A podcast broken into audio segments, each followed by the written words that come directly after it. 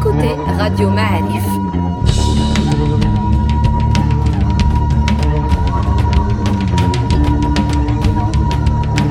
Le podcast Histoire.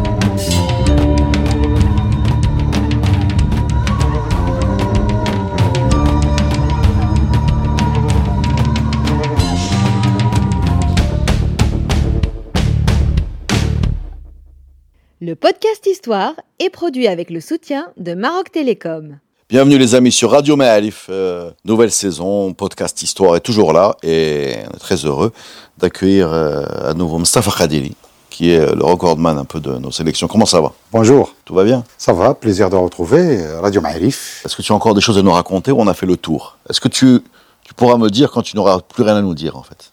J'espère, mais vu l'histoire longue, vu il y a énormément de détails, il y a énormément de choses, on a beaucoup abordé ce qu'on pourrait dire le macro un petit peu, on a survolé pas mal d'événements.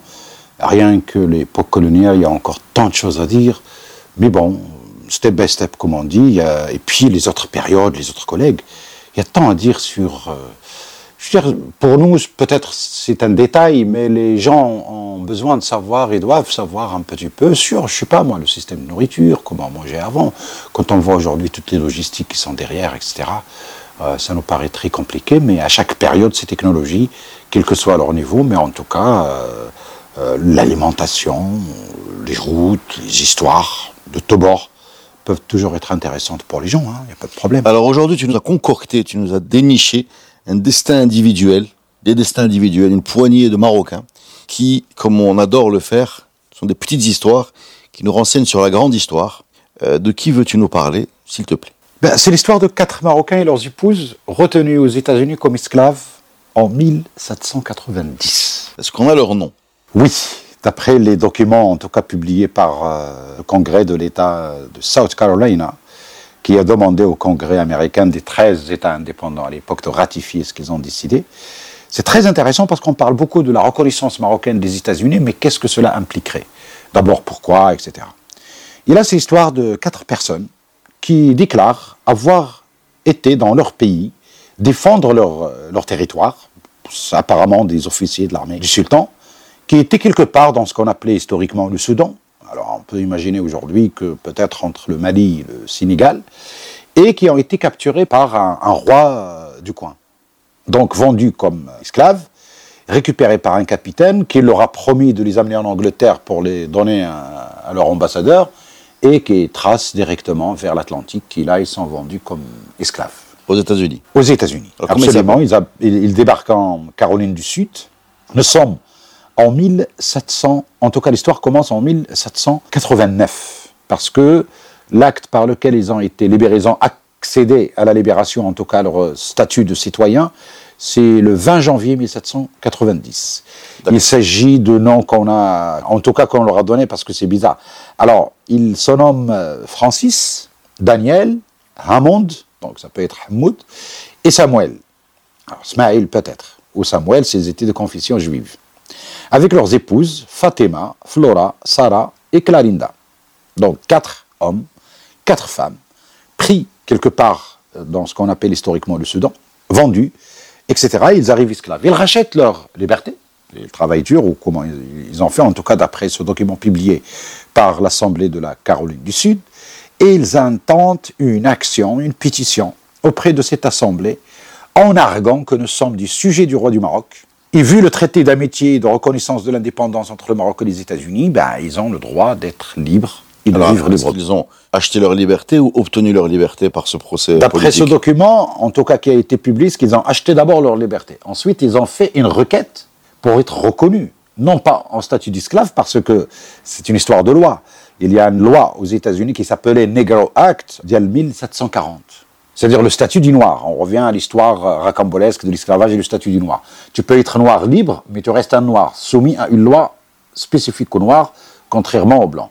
C'est une sorte de système d'apartheid qui était en vigueur pendant très longtemps, jusqu'au premier mouvement hein, d'émancipation dans les années 20 du XXe siècle. Est-ce que ces gens sont noirs? Allez savoir, probablement, puisqu'ils ont été dans ce statut, probablement, mais rien ne le précise puisque le document ne parle pas de leur couleur. D'accord. On peut l'imaginer. Euh, probable, puisqu'il n'y avait que les Noirs apparemment qui étaient sujets à l'esclavage La- à ce moment-là vers, le- vers les States. En tout cas vers les Amériques euh, du Nord, du Centre, du Sud.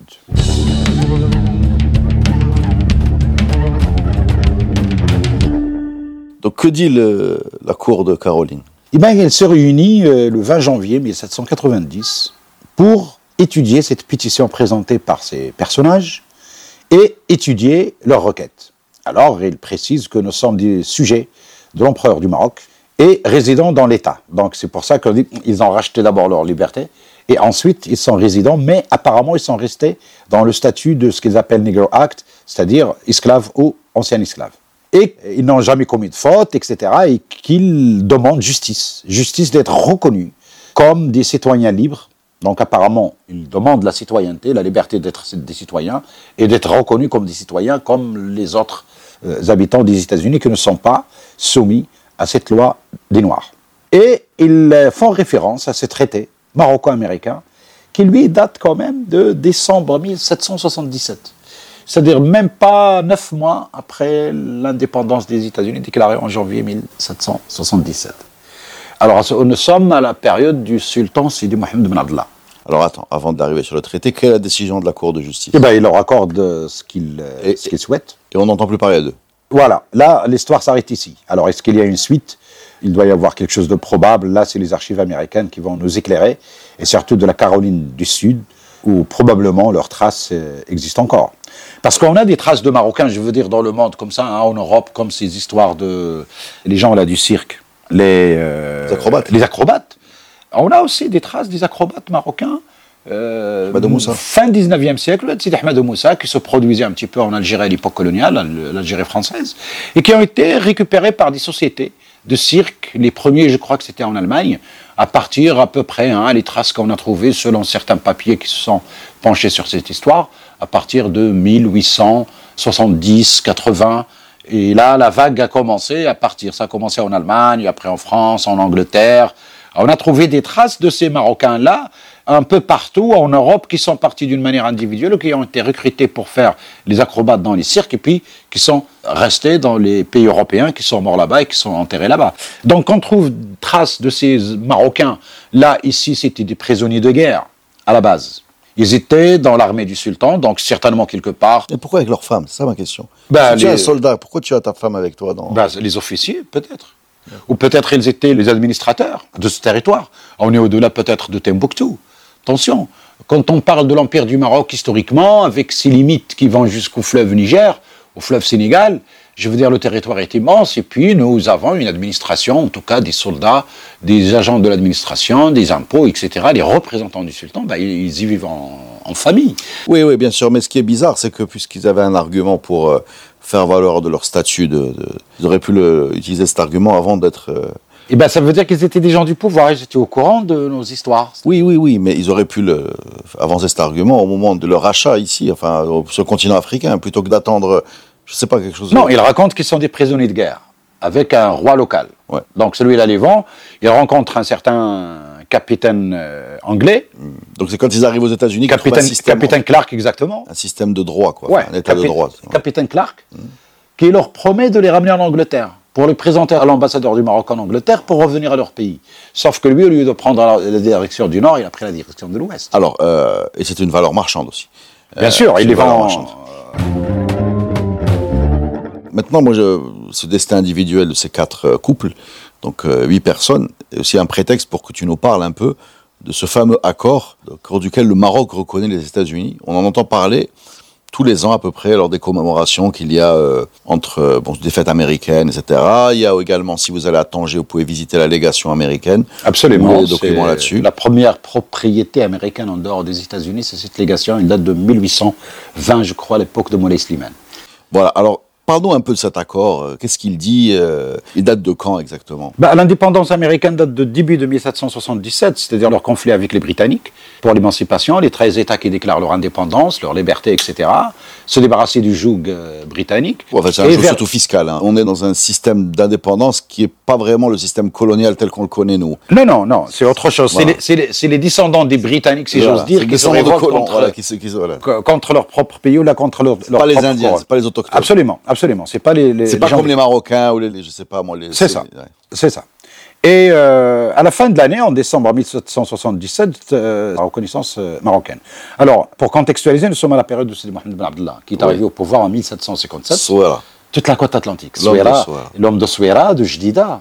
C'est lui qui récupère également Jdida et qui en fait Donc l'homme du commerce international, quoi. Le du commerce de- qui s'ouvre justement des ports, quoi, de, de- les, ports qui s'ouvrent sur le commerce international, qui essaient d'avoir des accords avec tous les pays pour les protections de leurs navires également, et la fourniture de produits. Donc commerce, mais aussi la protection, parce que sinon, bah, tu la piraterie encore, elle est, elle est là. Hein. Donc et puis, ch- ouais, ouais. et puis, tu as également la fourniture de la nourriture tout court. C'est-à-dire, un bateau en transit, il a besoin de nourriture, d'eau potable, etc. Et ben, le droit d'appareiller, enfin, d'arriver sur un port et d'obtenir ce qu'il veut, selon ses accords entre les pays, etc. Les pays qui n'ont pas d'accord, bon, bah, c'est arrivé parce qu'on va le voir, c'est arrivé pour les Américains en 1804, la guerre de Tripoli quand les navires américains arrivent jusqu'à Tripoli pour bombarder la ville, parce que justement, ils ont passé un accord avec les Ottomans, mais le pacha de Tripoli voulait également, euh, je veux dire, comme s'il ne reconnaissait pas la suzeraineté ottomane, et il veut, lui aussi, son propre accord, il veut être payé directement. Et là, il prend un navire en otage, et un navire américain arrive depuis les États-Unis jusqu'à Tripoli en 1804 au point même que dans la chanson de la Navy, ils disent euh, From the hills of Montezuma, c'est au, au Mexique, euh, to the shores of Tripoli, jusqu'aux côtes de Tripoli. Ça, c'est dans le chant de la Navy qui euh, raconte leur gloire à travers la, la guerre contre les Mexicains. Donc, ils mentionnent les collines de Montezuma euh, jusqu'au. Moctezuma, c'est pas un chef aztèque. Bah, c'est un peu la région. Il y a une chaîne. C'est il battu à il y a une colline, il y a, des- il y a une chaîne de collines sur la frontière entre les États-Unis et le Mexique qui s'appelle comme la ça. Navy sur une colline? Bah, ils ont défendu leur pays. C'est là qu'il y a, je crois, la frontière avec le Mexique encore aujourd'hui. Alors, euh, oublions- donc le Maroc, contrairement donc euh, au Pacha, tu l'as appelé de Tripoli. Oui, parce qu'elle est sous souveraineté euh, ottomane. Oui, le Maroc signe un accord avec les États-Unis. Oui. Il y a Sidi Mohamed Ben Abdallah. Oui, le commerce et surtout la protection des bateaux américains qui circulent dans le coin. Parce qu'ils viennent faire du commerce aussi. Ils rentrent en Méditerranée. Ils vont en Méditerranée orientale. Ils passent par le détroit. D'accord. Et euh, à l'époque, l'Espagne était encore au Mexique, en Amérique centrale. Donc, par exemple, à ce moment-là, l'Espagne n'a pas reconnu les États-Unis. Plus tard. Plus tard parce qu'ils sont rentrés en guerre. Et d'ailleurs, euh, les histoires de frontières, il a beaucoup bougé. New Mexico, le Texas, etc., tout le sud des États-Unis, à un moment, il y avait les Espagnols. Parce que le Mexique n'est pas indépendant là. Non, pas encore. Donc en fait, ils ont une frontière avec les Espagnols. Absolument. Absolument. Et du coup, ça fait un schmilblick entre les Britanniques, contre lesquels se révoltaient leurs descendants en Amérique, ils deviennent indépendants. T'as les Espagnols qui sont voisins des États-Unis, mais ils sont encore, même en Floride, hein, je veux dire, de- depuis la Floride jusqu'à la Californie, tout ça, c'était un domaine des Espagnols. Et t'as le Maroc qui vient faire un petit peu l'arbitre entre cela, d'où cet aspect stratégique pour les Américains d'avoir un allié en Afrique, à la porte de l'Europe, et qui pourrait leur servir justement de logistique pour la nourriture, l'eau, etc., pour leurs bateaux qui font du commerce avec les principautés italiennes, les Ottomans. Ils avaient des relations très soutenues avec les Ottomans, donc ils allaient jusqu'à la mer Adriatique, la Constantinople, etc. Donc voilà le contexte dans lequel Sidi Mohamed Ben Abdallah a vite compris ce changement qui a eu lieu dans les géopolitiques de son monde et surtout dans un contexte où il est commencé à s'ouvrir sur la côte atlantique puisque la navigation commence sur l'Atlantique d'une manière très intense avec ce commerce triangulaire entre l'Europe, l'Afrique de l'Ouest et les Amériques et puis ce transit vers l'Asie des bateaux. Donc ça commence à bouger et Sidi Mohamed Ben Abdallah l'a bien compris pour essayer de capter ce qu'il pouvait capter de ce commerce, parce que nous sortions d'une crise très profonde, le conflit des enfants de Moulay Ismail pendant 30 ans. Lui, c'est le petit-fils de Moulay Ismail. Pour ceux qui voudraient voir des traces de cette présence espagnole dans le sud des États-Unis, il suffirait juste de regarder la toponymie des villes du sud des États-Unis. En, en, en- Californie, c'est Los Angeles, Les Anges, San Diego, San Santa Antonio, Fe. voilà, Santa Fe, etc., etc. Donc on est, euh, les lieux se rappellent de ça. Quoi. Absolument. Les, les lieux se rappellent de ça. Alors pourquoi? D'ailleurs, notre Esteban, le fameux Esteban, il était jusque-là, là, jusqu'en Non, alors Floride. Esteban, Estebanico. Estebanic aussi, Ah, Estebanico, j'ai- de, de Azmour, là. Ouais, ouais. il était dans ces zones-là. à un moment. Il est arrivé jusque là-bas, mais en fin de parcours. hein. Il est mort par là-bas. Il est arrivé en Floride. Il a Voilà. marché avec Cabeza de Vaca, etc. Voilà, De c'était Floride avec les Espagnols, en tout cas. Oui, bien sûr, avec Voilà. trois autres Espagnols. Les quatre survivants de cette euh, expédition. Alors, pour terminer sur cette histoire d'ouverture internationale, d'une politique de Sidi Mohamed Ben Abdallah, qui est un petit-fils de Moulay Ismail, qui sort le pays de la crise en l'ancrant dans le commerce international, en développant les ports, récupération de Mazagan, c'est ça? C'est ça, Mazagan. Qu'il appelle lui-même Jdida. La construction ça. de Souera, absolument. Mzran, Mzran Mazagan, oui, Mzran, oui, qu'il appelle Jdida parce que absolument. elle a été détruite, si je me rappelle bien. Tout à fait. Voilà. On va avoir son... La construction de Souera. Oui, exactement, le port de Souera, etc. Qui est devenu le port par excellence sur l'Atlantique, pratiquement hein, jusqu'au début du XXe. Oui. C'est pour ça que Ataï est associé à Souera, parce qu'elle rentrait par Souera. Mm. Disait. Soueri, par extension, c'est Ataï. Il y a un très beau podcast sur la ville de Souera qui a été fait avec Madame El Marali, je vous invite à, l'écouter. Et j'aurais quand même signalé que le successeur de Sidi Mohamed Abdallah s'appelle Slimane Moulay Slimane, voilà, Absolument. qui lui a fait l'inverse. Voilà, bah, c'est les contemporains, on en avait parlé, le contemporain de Napoléon, à cause des guerres napoléoniennes, il se renferme, il ferme parce qu'il ne voulait pas être pris en tenaille entre les puissances, etc. Et donc c'était la, période de, renfermement, c'est-à-dire l'inverse justement de ce qu'avait fait euh, son père, Sidi Mohamed Ben. Alors cet acte dont on avait parlé, il est archivé, hein. il est archivé, il a été publié, il s'appelle The Moors Sundry Act of 1790, l'acte des Moors, le morts, de 1790. Et c'est là quand même qu'on se rend compte de l'impact de cette euh, reconnaissance, non seulement sur le plan symbolique ou sur le plan du commerce, mais comment les Américains ont respecté cet accord quand quelqu'un s'est manifesté en disant Hé, messieurs, dames, je suis euh, sujet de. Ah oui, là, tu es revenu au couple, là. Je croyais que tu étais dans le. oui, oui, non, enfin. Les, Ah, tu es revenu, vas-y alors. Ouais. Moore Sundry Act of 1790, il est archivé, il est publié dans une série de publications des archives de Caroline du Sud, justement cet acte a eu lieu. Je disais, c'est la symbolique de cet acte, non seulement bon, la reconnaissance et le commerce et la protection des navires américains, mais aussi et surtout la reconnaissance des citoyens, du sujet du sultan à l'époque, comme des citoyens à part entière, et donc ils n'étaient pas sujets à être soumis à la loi des esclaves ou des anciens esclaves, comme c'était le cas aux États-Unis jusqu'au XXe siècle.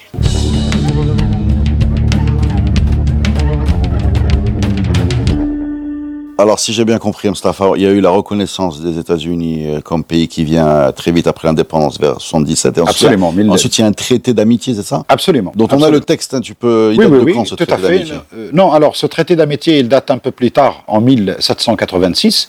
Et puis, il est consigné. Il est consigné, on va le lire, hein, il y a le préambule qui commence ainsi. « Alhamdulillah, hada tqiyid shurut suh lati ma'al marikanos » الاسبانيول لا فونيتيك واثبتناها في هذا الدفتر ووضعنا عليها طابعنا لتبقى مستمرة إن شاء الله وكتبت بحضرة مراكش في الخامس والعشرين من شعبان المبارك عام 200 وألف C'est avec l'écriture de l'époque, hein, c'est le document originel avec le cachet du sultan.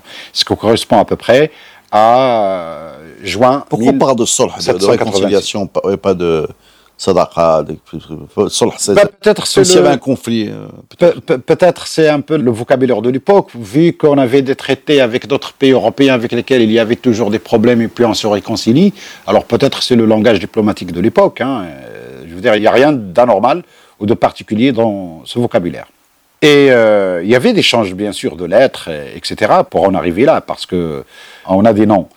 John Adams, John Jay, Benjamin Franklin et d'autres noms, Thomas Barclay, c'est des noms qu'on retrouve aussi parmi les gens qui ont marqué l'histoire des États-Unis et comment tout cela se termine par ce traité signé à Marrakech par le sultan en 1786. Merci beaucoup Mustafa pour euh, ces détails. C'est un petit peu, euh, c'est un petit peu le début de ces relations euh, maroco-américaines qui sont souvent mises en avant comme étant les, premiers liens diplomatiques euh, développés par ce jeune pays qui s'appelle les États-Unis. Euh, voilà. Et si vous voulez en savoir plus et que vous passez par Tanger, je vous invite vraiment à aller à la légation. C'est une très belle visite et vous allez trouver là-bas beaucoup de documents dont celui-là qu'on vient de lire, et beaucoup plus de détails sur la nature de ces relations qui sont effectivement très anciennes, n'est-ce pas Mustafa? Absolument, et cette légation, comme on a dit, date de l'époque de Moulay Slimane, qui s'est renfermée bien sûr suite aux crises avec les Européens, mais quand même qui garde une fenêtre ouverte sur le monde. Ça traduit un peu aussi ce qu'on répète souvent, et c'est pas une façon de manifester une sorte de patriotisme mal placé ou quoi que ce soit, mais c'est qu'il y a au Maroc un vieil État, un État très très vieux, qui a développé des relations avec euh, les autres États depuis très longtemps. En fait, il y a une certaine euh, une certaine profondeur de l'appareil euh, diplomatique en tout cas. Absolument. Merci Mustafa. Merci à vous. Salut.